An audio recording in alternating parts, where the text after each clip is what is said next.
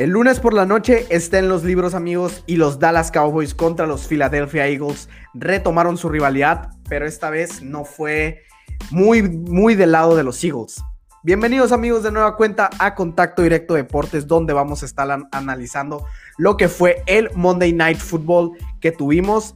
Los Dallas Cowboys aplastaron a su rival divisional, los Philadelphia Eagles. Fue uno de esos partidos que los Cowboys necesitaban para seguir aumentando la confianza de cara a la temporada. En general, yo creo que todas las líneas que veíamos cuestionables de los Cowboys en sus primeras dos semanas salieron y lucieron bien en este juego que fue en su primer juego como locales esta temporada. Pero amigos, sin más preámbulo, es hora de empezar a analizar lo que fue este lunes por la noche y tenemos que empezar con los aspectos positivos que notamos y vimos de los Cowboys en este partido. El, primero tiene que ser Dak Prescott. Dak Prescott regresaba al ATT Stadium después de su horrorosa lesión que sufrió contra los Giants la temporada pasada. Mucha gente venía teniendo dudas acerca de su actuación la semana pasada contra los Chargers, algunos con dudas aún, o otros ya por fin un poco cómodos de que Dak cada vez se siente más cómodo de regreso en la ofensiva y teniendo las repeticiones para volver a lo que fue y a lo que puede llegar a ser en esta temporada. Pero bueno, quiero empezar a resaltar lo eficiente que se sigue viendo esta ofensiva con Dak Prescott. Es increíble cómo los Cowboys lo extrañaron el año pasado y cómo mucha gente sigue con la narrativa de que Dak Prescott no deberían de haberle dado ese contrato. Señores, este equipo sin Dak Prescott es otro. O sea, este equipo se cae sin su coreback titular y con ese calibre que tiene Dak Prescott. Hoy 238 yardas, 3 pases de anotación y en general la ofensiva caminó alrededor de su coreback y esos son los puntos muy importantes que no tenían los Cowboys la temporada pasada. Sí que Elliott regresó a una forma habitual en ese partido con 95 yardas y dos, dos, anotaciones por tierra. En general, es muy importante que así lo sigan involucrando. Entiendo que quieras tener la variedad con Tony Pollard y quieras darle algunos toques de balón, pero en general, Zeke es tu arma principal en la zona roja. Es esa arma la que la tienes que estar alimentando y que muy probablemente vayas a terminar resultando con una anotación. Entonces, me gusta que le hayan dado esos toques a Zeke en la zona roja, ya que la semana pasada habían sido para Tony Pollard, que empezó muy bien contra los Chargers. Entonces, bien, bien por la ofensiva de los Cowboys, que sigue siendo el menor de los problemas de este equipo. La ofensiva siempre ha sido capaz y eso lo sabemos. Tienen las piezas suficientes. Pero ahorita que vamos a llegar a otro de mis aspectos positivos, tengo que resaltar una de mis preocupaciones antes de la temporada, la defensa. La defensa de los Cowboys, si bien no se midió ante el mejor de los rivales o ante la mejor de las ofensivas, incluso no ante la mejor línea ofensiva para Jalen Hurts, fue eficaz. Trevon Dix como el cornerback uno de este equipo cada vez se consolida aún más como uno de sus mejores jugadores y era una de esas posiciones que tanto les hacía falta a los Cowboys. Necesitaban ese cornerback que fuera dominante, que fuera ese shutdown corner para este equipo.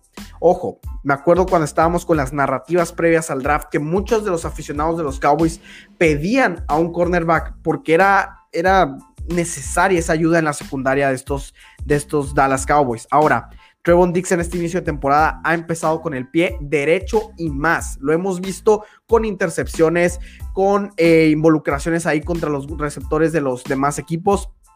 Espectacular lo que hemos visto del cornerback de, Dallas. ¿Qué otra pieza me gusta mucho? Micah Parsons. Micah Parsons está volando por todo el campo. Si bien lo vimos en su primer partido un poco distraído contra, contra Tampa Bay, que se vio o le destacaron la novatez en general Tom Brady y compañía, en la semana número 2 contra los Chargers empezó como un edge rusher, una posición que él no es habitual en la que juegue y la dominó en ese partido generando presiones a Justin Herbert y causando estragos a la línea ofensiva de los Chargers. Mismo caso aquí, si bien no tuvo la captura o, el stat que mucha gente se va a querer fijar de que en el sack o etcétera, se vio muy bien. Micah Parsons sigue siendo el disruptivo de esta defensa y sigue siendo ese distinto y explosivo jugador por el que los Dallas Cowboys draftearon en un pick tan alto de primera ronda. En general, las piezas con Dan Quinn cada vez se están juntando más y estamos viendo buenos resultados. Ojo, eso no significa que esta defensiva de los Cowboys ya es dominante o ya dejaron atrás esos fantasmas del pasado en el que todavía no mostraban ser una defensa suficiente. Tenemos que verlo contra rivales aún más difíciles todavía.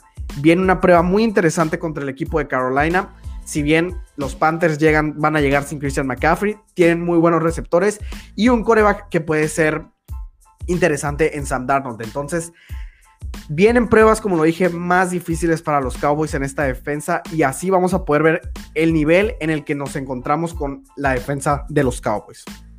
Pero como todo amigo, tenemos, amigos, tenemos que hablar de los aspectos negativos que yo noté del equipo de Dallas en este lunes por la noche.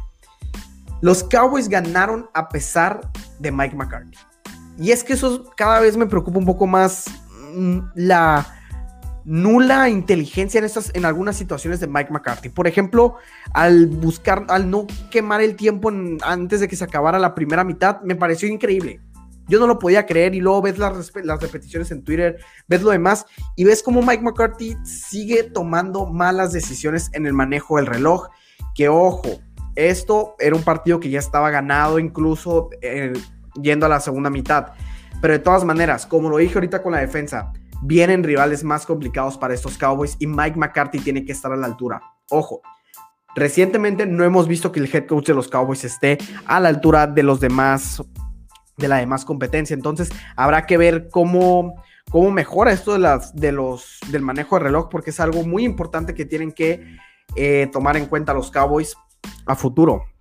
En general, un partido muy redondo para los Cowboys esta semana, que se ponen 2 a 1, dos victorias y una derrota en su división, tomando el liderato de esta misma y que era donde esperábamos tener a estos Cowboys, seamos sinceros. Esta era la expectativa y esto era lo que los Cowboys tenían que estar logrando en este inicio de temporada, ser sus líderes de división y de aquí, ojalá ya no mirar para atrás.